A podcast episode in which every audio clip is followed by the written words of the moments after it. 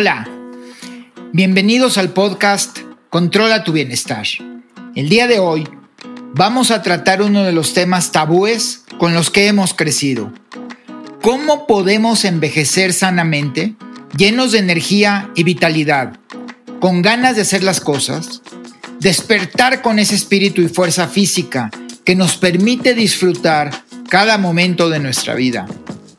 No existen recetas mágicas, pero sí metodologías de vida que te permiten evitar el malestar y moverte de ese punto neutro para poder incrementar tu bienestar y llevar una vida de mejor calidad.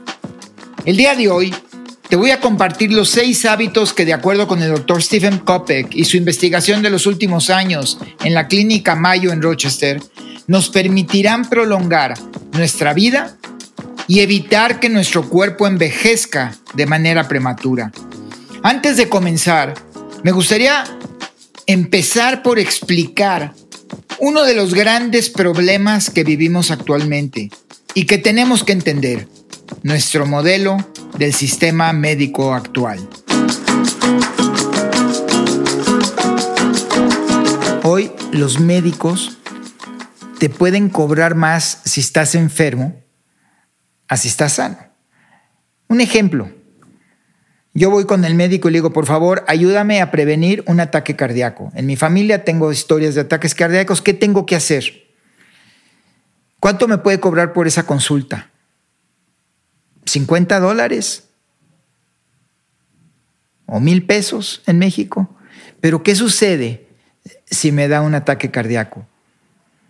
Entre hospitales, tratamientos, medicinas y médicos, me va a costar 500 veces más. Entonces, hoy el sistema médico está hecho para mantenernos enfermos. O sea, no es culpa de los doctores, así fueron entrenados.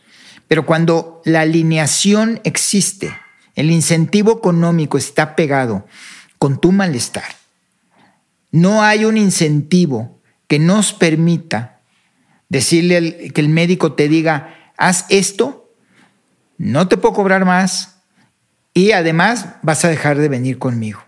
Voy a hablar de la clínica Mayo, que es la clínica que hizo esta investigación, pero donde todos sus médicos son asalariados y tienen un salario fijo, independientemente de cuántos pacientes vean al día.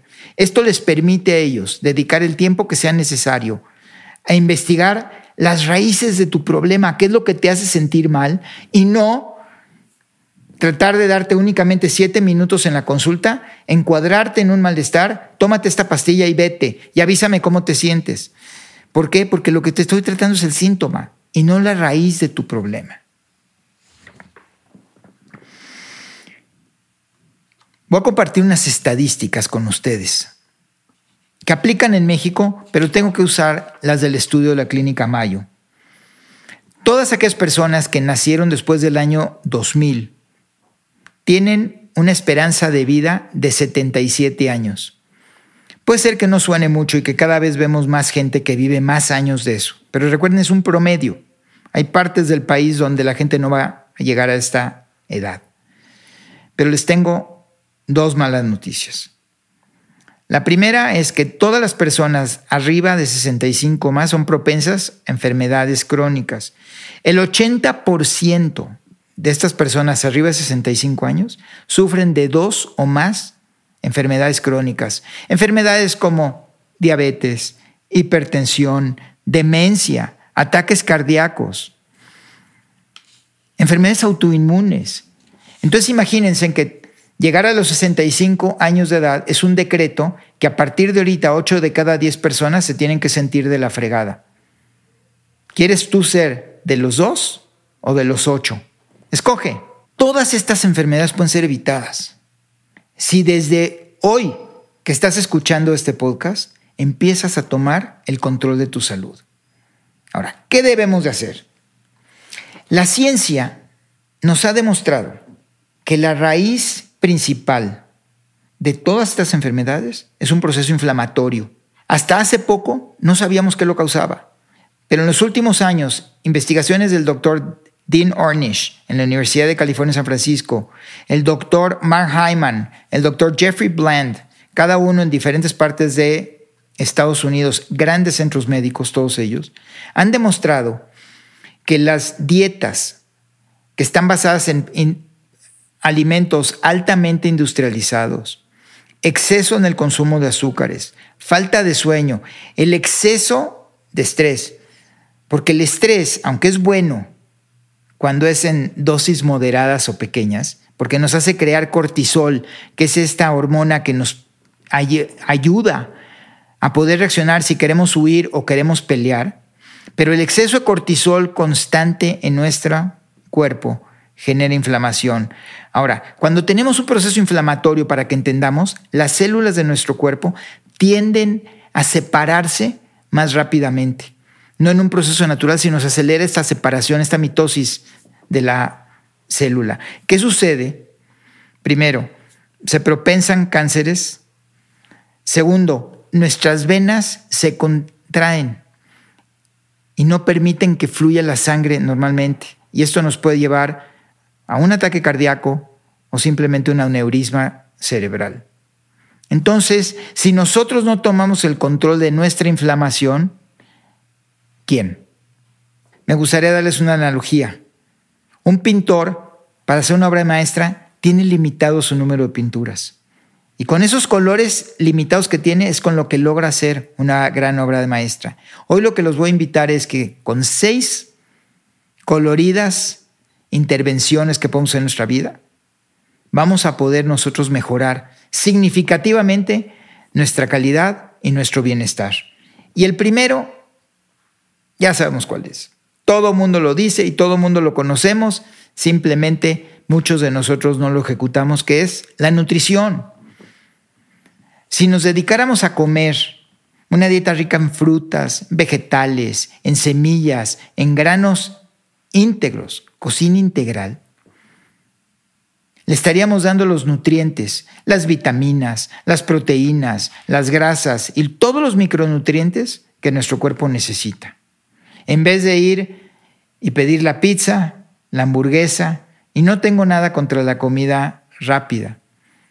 Tengo simplemente una batalla contra todo aquello que nos hace sentir mal. Incrementar nuestro consumo de pescado, sobre todo aquellos de aguas profundas, como las, las sardinas, el salmón, la macarela, que son pescados, aquí en, yo resido en México, aquí en México tenemos una gran cantidad de pescados de aguas profundas, los cuales nos dan omega 3, que es un gran alimento para nuestro cerebro y previene la demencia mental y el Alzheimer. Ahora, esto les va a gustar a mis amigos, tomarse por semana tres o cuatro copas de vino tinto. Se ha demostrado que el reservatrol, resultado de los polifenoles que tomamos del vino, nos ayudan, además de que el efecto mismo del alcohol, del alcohol que nos relaja, nos ayuda a prevenir muchos problemas y a desintoxicarnos. Ahora, quiero dejar algo claro, no significa que el viernes me tome cuatro copas, es cuatro veces a la semana tomarse una copa de vino. No es lo mismo tomar una copa de vino que tomar cuatro. El segundo de los consejos que nos da el doctor es el movimiento. Y aquí el movimiento, sobre todo para la gente mayor de edad, como su servidor, es bien importante. ¿Por qué?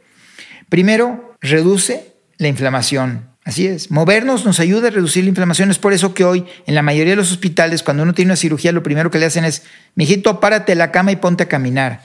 Ayuda a balancear las hormonas del cuerpo. Hoy cada vez vemos a más gente con problemas de tiroides, ¿Por qué creen es eso? Seguro que está relacionada con la pasividad que existe hoy entre todas las personas. Y lo más importante, mantiene nuestro corazón saludable. Ahora, independiente que el movimiento y el ejercicio nos va a ayudar a bajar nuestra garza corporal, tenemos que entender que hay dos tipos de movimientos que tenemos que hacer. Uno es el movimiento clásico, el simplemente pararnos, el no estar sentados por horas trabajando en la computadora o haciendo nuestros proyectos. Yo en lo particular me gusta que mi celular me suene cada hora para acordarme que llevo una hora sentado camino dos, tres minutos, me salgo a la calle, tomo un par de llamadas caminando y regreso a sentarme a continuar con mi trabajo. Pero el segundo, que es el más importante, es el movernos utilizando o forzando al corazón a un mayor número de palpitaciones. ¿Qué significa? Que esté trabajando mínimo al 80% de nuestra capacidad según la edad que tengamos. Por ejemplo, si tiene 60 años, tendría que estar trabajando alrededor de 115 a 120 pulsaciones por minuto. Esto está demostrado que nos ayuda no solamente a bajar de peso o a quemar grasa, sino a que mantener a todos nuestros sistemas de nuestro organismo entrelazados entre sí con una mayor salud.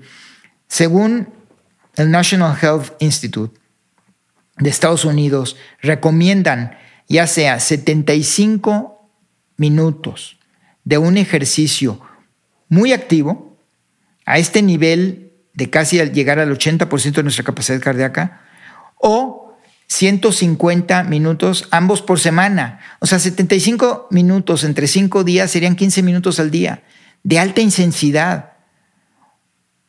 O simplemente caminar 5 veces a la semana 30 minutos. Es todo lo que nuestro cuerpo necesita. Cualquier cosa arriba de esa, claro que sí ayuda, pero ya la utilidad marginal siendo, sigue, sigue siendo menor. El tercer punto, que es muy importante y que la gente no le damos la, el interés o no le damos la importancia que requiere señores, señoras, vamos a dormir. El sueño es reparador. Nuestro cuerpo durante el día está expuesto a demasiadas toxinas y si no le damos al cuerpo por lo menos siete horas de sueño reparador, nos estamos predisponiendo principalmente al desarrollo de la demencia. ¿Por qué? Porque no dejamos que nuestro cerebro, tanto la función de la memoria, pueda guardar los recuerdos del día, como por el otro lado que se pueda deshacer de las toxinas que vamos tomando del medio ambiente durante todo el día. Además, durante nuestro sueño se reconstruyen nuevas células, la función mitocondriaca de nuestras células genera y regenera no nada más células nuevas, sino aquellas partes de la célula, como en sí la misma mitocondria, que es la fábrica de energía que existe en cada célula. Todas aquellas partes que no sirven las desecha en la noche y las cambia por piezas nuevas. Hagan de cuenta que tenemos muchísimos mecánicos dentro de nuestro cuerpo trabajando, pero si no les doy el tiempo que trabajen, o simplemente me levanto a las 3 de la mañana y me pongo a ver una película, me pongo a ver mis correos electrónicos, entonces estoy obstruyendo esta reparación y esta desintoxicación. Hay toda una metodología para poder tener un sueño reparador en la noche y muy pronto estaremos dando una plática exclusivamente cómo poder dormir mejor en las noches. Un último estudio que acaba de publicar en la clínica Mayo es que aquellas personas que ahorita, previo a las vacunas para evitar el COVID, no tuvieron una buena noche de sueño la noche anterior a la vacuna, el efecto de la vacuna bajó entre un 20 y un 25% en esas personas, ligadas directamente al sueño. Entonces, si eso es con una vacuna, imagínense cuando tenemos que reparar el cuerpo de una enfermedad o de un proceso quirúrgico. La cuarta intervención puede ser una de las más difíciles, pero quiero compartir con ustedes un poquito más de soluciones y es el manejo del estrés. Como explicamos al principio, el estrés causa cortisol y el exceso de cortisol en nuestro cuerpo por largos periodos de tiempo causan inflamación, además de que esta inflamación nos causa demasiados malestares. Está comprobadísimo que el exceso de estrés directamente ligado con la demencia, con la diabetes, con los ataques cardíacos y con los problemas neurálgicos, además de muchas otras enfermedades autoinmunes, como el Crohn's disease, la enfermedad del Lyme y el lupus. Hola, soy Daniela Guerrero, diseñadora, escritora y host de mi podcast Siempre hay Flores, un espacio donde uso la adversidad como trampolín mientras te comparto sobre experiencias de vida, enseñanzas de libros, documentales y más. También me vas a escuchar hablar mucho sobre la salud mental. Déjame acompañarte cada lunes con un tema nuevo en Spotify o tu plataforma de podcast favorita. Nos vemos. Chao. Hoy vivimos una vida totalmente conectados, lo cual no nos permite fácilmente desestresarnos. Entonces tenemos que crear aquellos mecanismos que nos permitan, cuando sintamos que nuestro cuerpo se está estresando, ¿qué podemos hacer para bajar el nivel del estrés? El primero que les quiero compartir es ejercicios de respiración. Hay ejercicios de respiración sumamente fáciles que evitan hiperventilarnos, sino que al contrario, le dan al cerebro el mensaje de que ya está todo bajo control y automáticamente deja de producir cortisona y nos da una relajación. Y son ejercicios que no duran más que dos o tres minutos.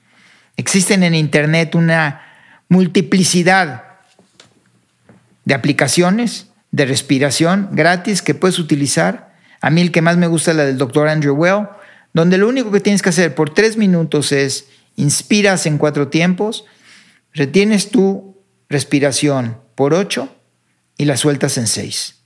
Y repites esto aproximadamente 10 o 12 veces, son tres o cuatro minutos, y sientes cómo tu cuerpo se relaja totalmente. La yoga, la meditación, el tai chi, todas estas costumbres orientales ayudan siempre a bajar el nivel de estrés en tu cuerpo. Además, aplicar el pensamiento positivo. En lugar de pensar, no, no puedo, va a pasar esto malo, es, sí puedes, eres capaz y además va a suceder lo bueno. Sé optimista. Ahora, si eres pesimista por naturaleza, yo recuerdo mucho que yo tenía un amigo que decía que un pesimista es una persona normal y que un optimista es un pesimista con mala información. Yo lo que les digo es, hay ejercicios muy sencillos. ¿Qué te parece en la noche? Y te invito a que lo hagas por 30 días. Escribe todas las noches tres cosas buenas que te pasaron en el día. Y al final de 30 días vas a hacer una lista de 90 cosas positivas que te pasaron en un mes. Y eso automáticamente te va a abrir estos caminos neurológicos para empezar a pensar positivo y para empezar a ser agradecido y a ver todas las cosas buenas. Simplemente dormiste y te levantaste y es una buena cosa. Pudiste ir al baño, pudiste comer, pudiste saludar a alguien con quien tenías muchos años de no ver o mucho tiempo de no ver. Está sano. ¿Cuántas cosas buenas nos hacen todos los días y que no las agradecemos y no somos capaces de visualizarlas? Algo que a mí me fascina hacer, y no era así, pero lo aprendí, es pasa tiempo en la naturaleza.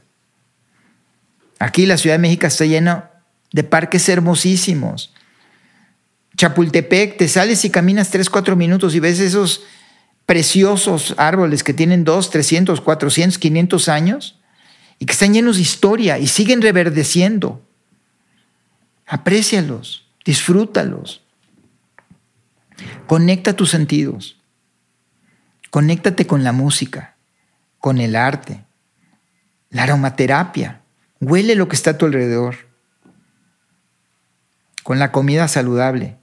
Cuando te acostumbras a estar comiendo saludablemente y empiezas a ver estos platos llenos de verduras, con un colorido que reflejan el arco iris, y empiezas a saborear cada uno de los sabores que te dan estas verduras, y que sabes que estás dándole salud a tu cuerpo, te ayudan a conectar tu espíritu con tu bienestar y te ayudan a bajar tu nivel de estrés.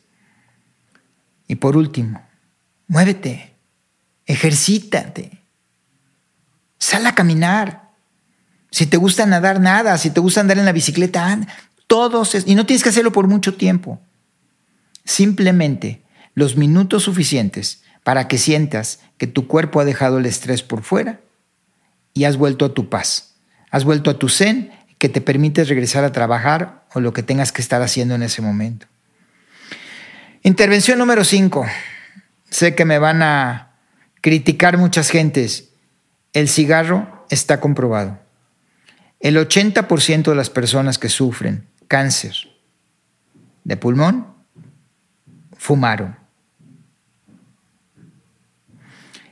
gran porcentaje de los cánceres que existen también están causados por los fumadores pasivos. Aquellos que queremos ser bien buenona con nuestros amigos y que les decimos, está bien, hombre, échate un cigarro, fuma, no pasa nada. No, sí pasa mucho. Te hace más mal a ti que al fumador activo. Los invito a que visiten Clínica Mayo, la Clínica Cleveland, así como el Metodista y el MD Anderson. En los cuatro centros médicos más importantes de Estados Unidos van a encontrar todos los estudios que quieran, donde el humo de segunda mano o el fumar directamente están literalmente, directamente encadenados como causas de cáncer y causas de enfermedades cardiovasculares. Y si todos tenemos el ejemplo, yo recuerdo una vecina mía que a los noventa y tantos años de edad salía al parque a fumar. Y el doctor le dijo, señora, es momento que deje fumar. Y ella lo más le preguntó, ¿y cuántos años más voy a vivir? ¿Y saben qué pasó al final? Se murió el doctor antes que la señora. son casos únicos. Hay excepciones que hacen la regla, pero no significa que el fumar sea bueno. No abuses del alcohol. Por eso quise comenzar diciendo, tres, cuatro copas por semana son muy buenas.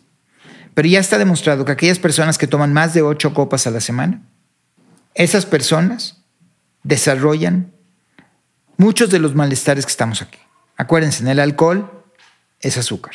Independientemente de otras adicciones y otros malestares que cause, el alcohol para poder fermentarse y generar alcohol surge del azúcar. La última intervención, que es bien importante, es mantener el peso, mantener un peso saludable.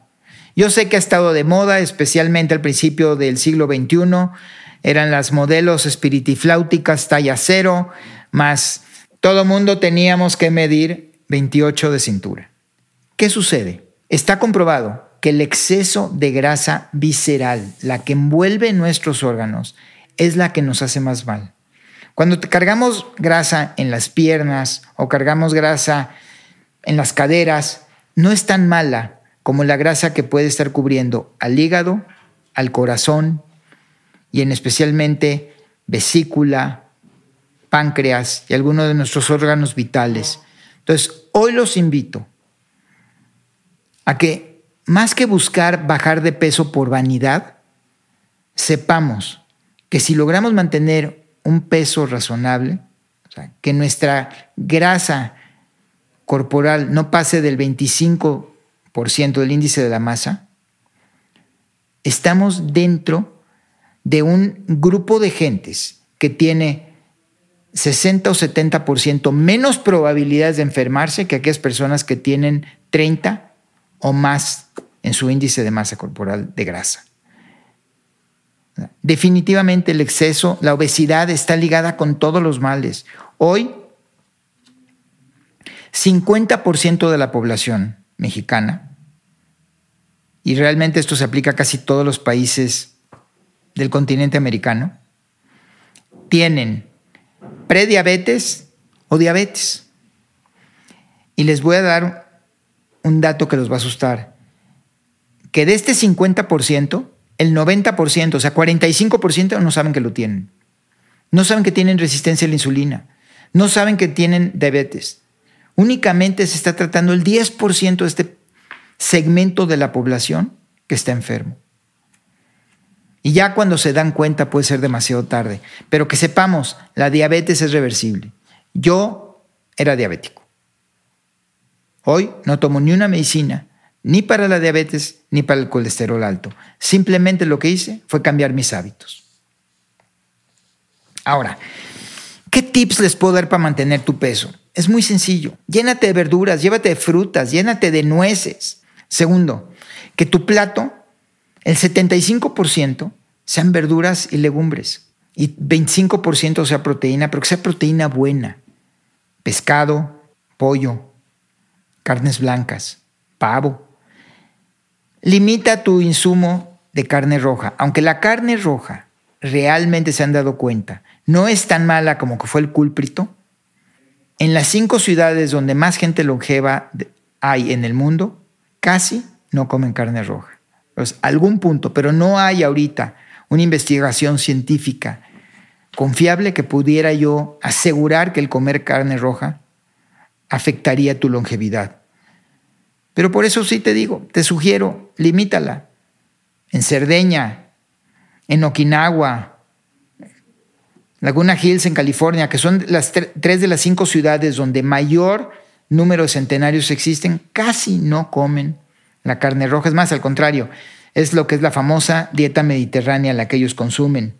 Yo quiero decirles que no tienen por qué sentirse culpables y porque no es falta de fuerza de voluntad. Es que los hábitos que hemos hecho comiendo estos alimentos altamente industrializados, muchos de sus componentes, son altamente adictivos. Y esta adicción nos hace desear más y se vuelve un círculo vicioso. Entonces, es necesario romper con esa adicción porque traemos un proceso bioquímico que es la que no nos deja salirnos de este círculo vicioso.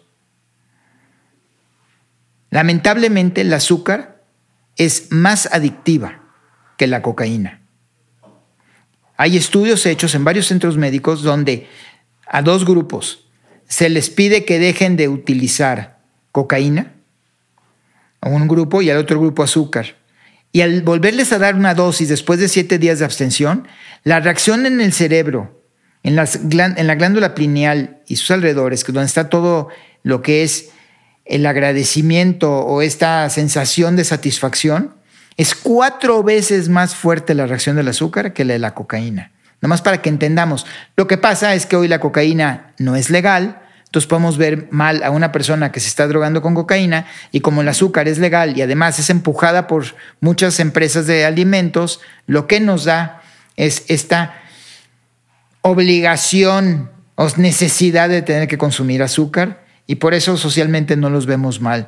¿Qué sucedería si todos nos vieran mal cuando estamos consumiendo un dulce en público? Ahora, nuestro cerebro funciona de una manera muy eficiente. Empieza a crear atajos a todas aquellas actividades en las que hemos fracasado antes. Entonces vamos a decir que queremos cambiar el hábito de hacer ejercicio. Y sí, vamos el primer día y vamos el segundo y el tercer día ya nos quedamos dormidos y el cuarto se nos olvida. Ya para el quinto día nuestro cerebro dice, no, ni se te ocurra pararte. No hagas ejercicio porque vas a fallar. Y retroalimenta esa parte negativa. Entonces es bien necesario crear un plan para ganar esa batalla. Y esa batalla se logra muy sencillo, creando objetivos logrables, muy pequeños, a muy corto plazo. Resumiendo, el cambio es poco a poco. Celebremos nuestros éxitos. Come bien, muévete, duerme, maneja tu estrés. No fumes, no abuses del alcohol, sí tómate tus copitas. Mantén tu peso y si logramos realizar estos pequeños cambios, eliminaremos todas las causas que nos enferman y nos permitirán tener una vida activa, larga y saludable. Gracias por su atención.